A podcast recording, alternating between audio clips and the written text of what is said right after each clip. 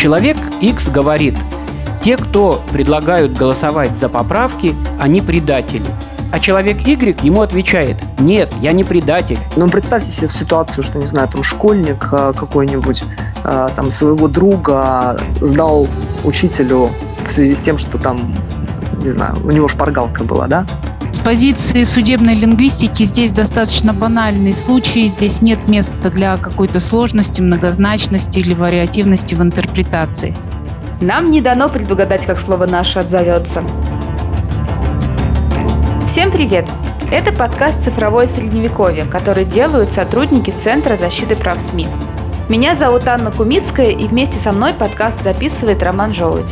Здравствуйте! Сегодня мы будем разбирать одно из самых обсуждаемых дел последнего времени, а именно кейс политика Алексея Навального, которого осудили за клевету в отношении ветерана. Прежде чем мы перейдем к сегодняшней теме, хотелось бы вспомнить, о чем мы говорили в прошлом выпуске. Там речь шла о лингвистической экспертизе.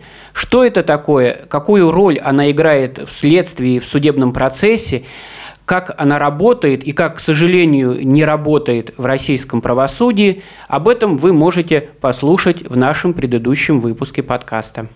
Очень редко, чрезвычайно редко суд вообще разбирается в том, что написано в экспертизах, потому что для него экспертиза со стороны обвинения как бы это вот уже, так сказать, готовое обвинение, и по факту так оно и, так оно и происходит. То, что мы знаем, к сожалению, суд не вдается вообще в обсуждение деталей. Он видит наличие экспертизы, он берет из этой экспертизы выводы и копипастит их э, очень часто прямо в убедительное заключение. Случай с клеветой на ветерана, конечно, эмоционально заряженный. Тут и яркий оппозиционный политик, к которому все относятся по-разному. И который, кстати, достаточно провокационно вел себя на судебном процессе. И главное, пострадавшим выступал ветеран Великой Отечественной войны пожилой и больной человек, к которому все, безусловно, относятся с уважением и симпатией. И смотрите, обсуждение этого уголовного процесса в обществе неизменно сводилось к двум моментам. Первый – это споры, сам ветеран оскорбился или его использовали. И второй – как мог Навальный сказать что-то нехорошее по поводу столь уважаемого человека – Поэтому мы предлагаем дистанцироваться от этих тем и рассмотреть ситуацию исключительно с юридической точки зрения. Была клевета или нет, без эмоций и криков. И тебе в эфире объяснил, тебе, тупому необразованному скотоменшу, что ты жирная тупоголовая свинья. Да, без вот такого. Давайте вспомним, что произошло прошлом году во время агитации за поправки в Конституцию вышел видеоролик компании «Арти». Там голосовать за поправки призывали разные известные люди. Например, Василий Лановой, Вячеслав Фетисов, Михаил Швыдкой и другие. Но были и, так сказать, представители народа. Фермер, многодетная мать, моряк. Среди них был и ветеран Великой Отечественной войны Игнат Артеменко. Чтя память предков, передавших нам любовь и уважение к Отечеству. Веру в добро и справедливость. После выхода этого ролика Алексей Навальный делает его репост в Твиттере и пишет «О, вот они, голубчики!» Надо признать, что пока команда продажных халуев выглядит слабовато. Посмотрите на них, это позор страны. Люди без совести – предатели. Кстати, в комментариях к самому твиту люди писали, что смотрите, сейчас на государственных каналах объявят, что Навальный оскорбил всех ветеранов. Но ситуация развернулась по-другому. Появилось уголовное дело о клевете. Ветеран посчитал, что, использовав слово «предатели», политик оклеветал его лично. Для меня лично эта ситуация выглядит достаточно странно. Ну, конечно, слова, которые произносит Навальный, они обидные. Но вот смотрите, человек X говорит, те, кто предлагают голосовать за поправки, они предатели. А человек Y ему отвечает, нет, я не предатель, это клевета. Во время Великой Отечественной войны я воевал за нашу страну, родину не предавал. Тут, конечно, без лингвистов точно не разобраться. Поэтому мы попросили высказать свое мнение Ольгу Матвееву, кандидата филологических наук и директора лингвистического экспертно-консультационного центра. С позиции судебной лингвистики здесь достаточно банальный случай. Здесь нет места для какой-то сложности, многозначности или вариативности в интерпретации. И то, что два эксперта в судебном заседании сказали об этом, ну, насколько мне известно из СМИ, это и госэксперт, и эксперт, э, приглашенный со стороны защиты Анатолий Николаевич Баранов, а, они сказали о том, что это оценка. Э, и, безусловно, если придерживаться э, данных лингвистической науки, то иной интерпретации здесь быть не может.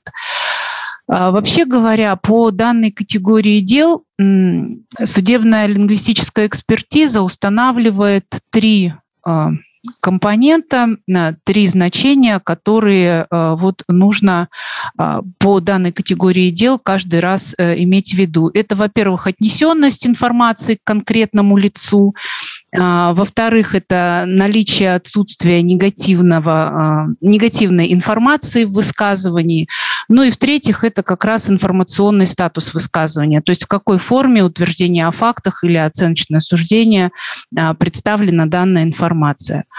А, в исследуемом случае это, безусловно, ряд негативных оценочных характеристик, то есть э, здесь речь не идет только об одном слове «предатель», там есть и продажные халуи, и позор страны, и люди без совести, и предатели. Все они э, встают в один а, оценочный ряд, и все они негативно характеризуют э, ту группу лиц, а, которые участвуют в ролике о голосовании по поправкам Конституции. То есть если говорить э, о том, э, что означают все эти слова, которые употреблены, да, э, вот, названные мной, то смысл всего этого высказывания, по сути, можно свести к одному. Принимая участие в подобном ролике, вы поступаете плохо ну вот самая обобщенная семантическая формула того, а, о чем а, там шла речь.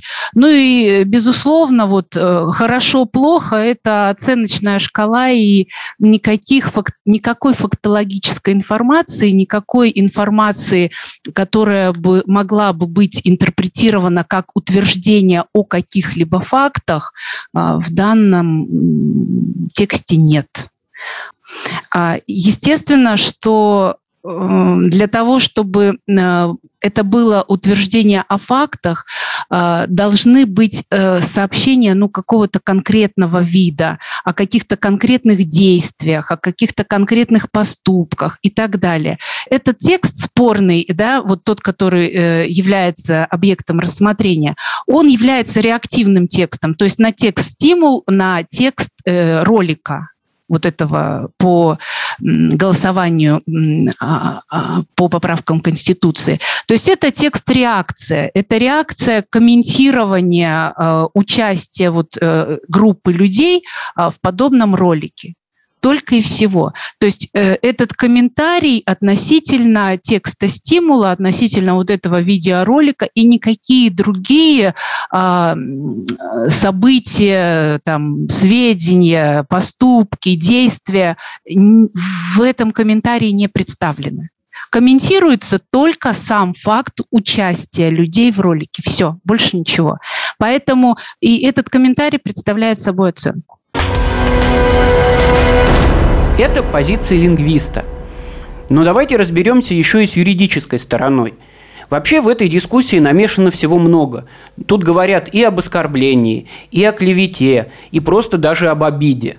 Вот что нам рассказала директор и ведущий юрист Центра защиты прав СМИ Галина Арапова. Действительно, очень часто слова «оклеветал», «оскорбил», «обидел», «унизил», умолил, они используются вообще просто как синонимы. На самом деле все-таки русский язык, безусловно, великий и могучий, но юридический язык очень специфический. Он использует слова из русского языка, ну, как правило, из русского, да, иногда там заимствованные, но они все-таки имеют э, узкое значение юридическое. И вот слово клевета и слово оскорбление, оскорбил и оклеветал, они на самом деле могут использоваться в обывательской речи, вот просто в, в, обычном, в обычной речи человека, не в юридическом, в узком юридическом значении. А если же это юридические термины, то мы должны смотреть все-таки, что имеется в виду под клеветой и под оскорблением в законе. И они вообще не взаимозаменяемы. Я бы сказала, что они противоположные. А, с точки зрения лингвистической конструкции фраз, которые под ними лежат. Вот клевета – это всегда утверждение о факте. И поэтому если оклеветал, это означает распространил утверждение о факте, который недостоверный, который порочит честь и достоинство человека, то оскорбил это означает распространил оценочное суждение о человеке, которое его обижает. И здесь очень важно понять, что, в общем-то, эти вещи, они не могут в одном флаконе, они не, не бывает как бы такого, что клевета выражена в формате оскорбительного суждения оценочного. Клевета – это всегда совершенно конкретная, очень жесткая по закону конструкция. Это утверждение о факте нарушения человеком закона, норм морали, нравственности, которая недостоверная эта информация, такого не было, человек этого не делал. Это всегда условно можно проверить по формуле, кто сделал что. Человек украл или не украл, и это можно проверить. А вот человек, не знаю, дурак, или мы оби- э, еще как-нибудь каким-нибудь обидным словом его обзавал, там, может быть, халуй, да, это оценочное суждение, оно резкое, оно, безусловно, обидное но оно не утверждение о факте. Нельзя проверить на достоверность, а, было событие какое-то конкретное или не было. Событие, если факт лежит в основе оценочного суждения, он потенциально, конечно, этому факту может человек давать оценку. Вот, например, Навальный в данном случае, посмотрев а, вот этот видеоролик, он э, своей оценкой высказал свое отношение – к участию конкретных людей да, вот в, в этом видеоролике и именно в контексте того, что они в этом видеоролике продвигали. Да. Понятно, что Навальный как автор этого высказывания, он проявил свое негативное отношение как бы и к теме этого видеоролика, и к людям, которые э, поучаствовали в продвижении этой идеи. Это его мнение, которое он выразил в такой достаточно резкой форме. Но утверждением о факте в данной ситуации э, может быть только одно – что он посмотрел как бы этот видеоролик, что этот видеоролик имеет место, да, то есть он, он реально был снят, в нем определенные как бы люди что-то говорят, и Навальный это посмотрел, этому дал какую-то оценку и высказался по этому поводу.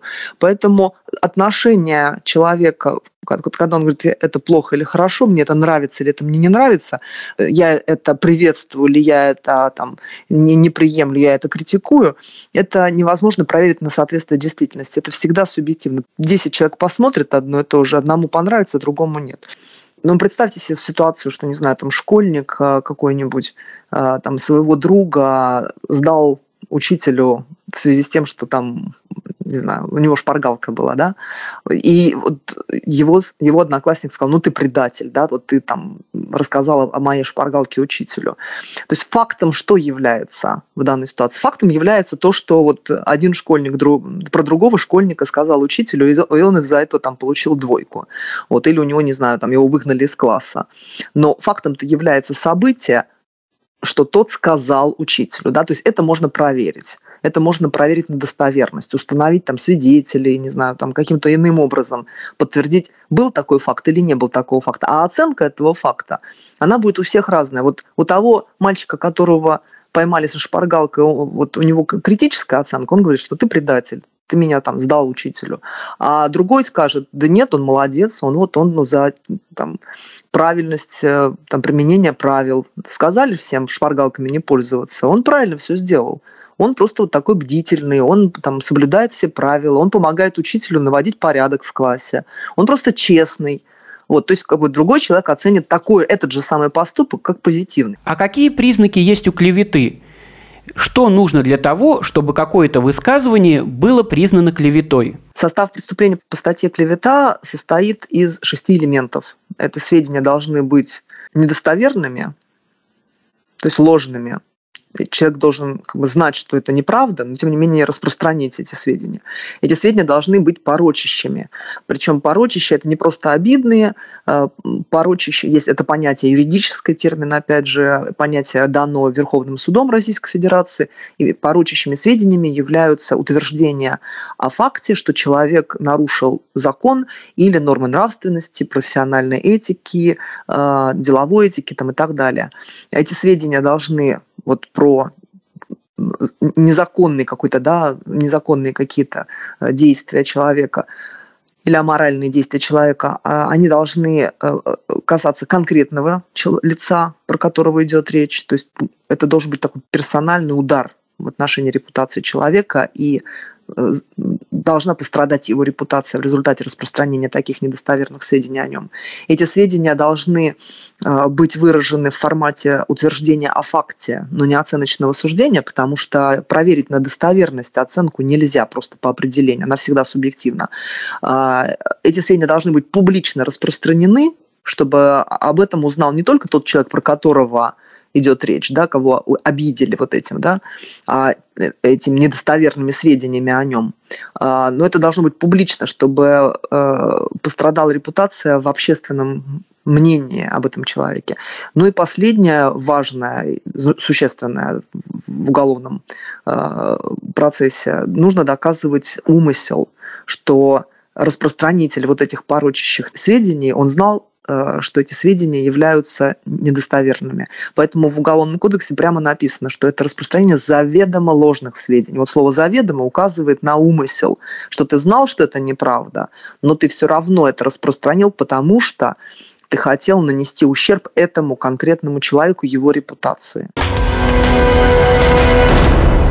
А мне вот какая мысль в голову пришла. Если состава клеветы здесь нет, а люди говорят, что Навальный оклеветал ветерана, значит, получается, они клевещут на Навального?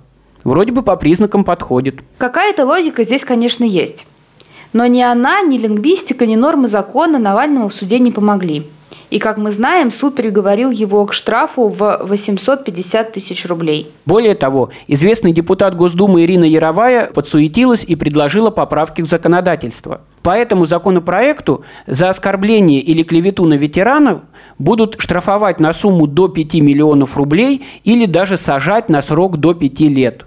Правда, не совсем понятно все-таки, об оскорблении идет речь или о клевете. Сама Ирина Яровая пока путается и каждый раз говорит разное. Нам не дано предугадать, как слово «наше» отзовется. Да, это точно. Но пусть лучше наши слова отзываются в людях, чем в залах суда. А у нас на этом все. До свидания. Над этим выпуском работали сотрудники Центра защиты прав СМИ Анна Кумицкая и Роман Желудь. Если вам нравится наш подкаст, то ставьте лайки и подписывайтесь на него на разных площадках. А еще вы можете оформить небольшое пожертвование и тем самым поддержать работу центра. Все ссылки мы оставим в описании к подкасту. До свидания. Центр защиты прав СМИ. Читайте нас на сайте MMDC.ru, подписывайтесь на Фейсбуке и смотрите наши видео на YouTube. Наш проект во Вконтакте «Правила выживания в сети». Канал в Телеграме «Цифровое Средневековье». Центр защиты прав СМИ включен Минюстом России в реестр некоммерческих организаций, выполняющих функции иностранного агента. Мы считаем это решение незаконным и добиваемся его отмены.